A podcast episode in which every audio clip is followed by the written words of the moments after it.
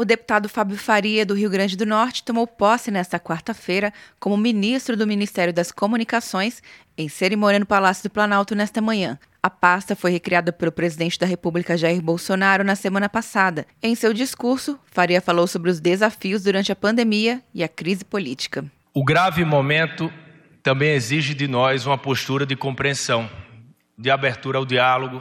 Se é tempo de levantarmos a guarda contra o novo coronavírus, também é hora de um armistício patriótico e deixarmos a arena eleitoral para 2022.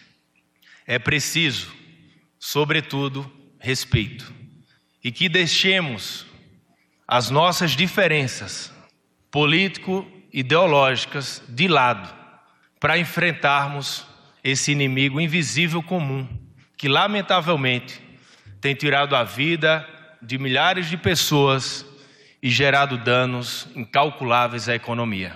Em discurso rápido, Bolsonaro defendeu o respeito à Constituição. O nosso povo respira liberdade. Temos uma Constituição pela frente, que pese alguns de nós até não concordar com alguns artigos, mas temos um compromisso, todos nós, do Judiciário, do Legislativo e do Executivo, de honrá-la e respeitá-la para o bem comum. Para a recriação da pasta, o Ministério da Ciência, Tecnologia, Inovações e Comunicações, liderado por Marcos Pontes desde o início do governo Bolsonaro, foi desmembrado em dois: Ministério das Comunicações e Ministério da Ciência, Tecnologia e Inovações. Atenção, você que fez o Enem! Sua nota pode valer uma bolsa de estudos de até 100% para os cursos de graduação à distância da Uninter.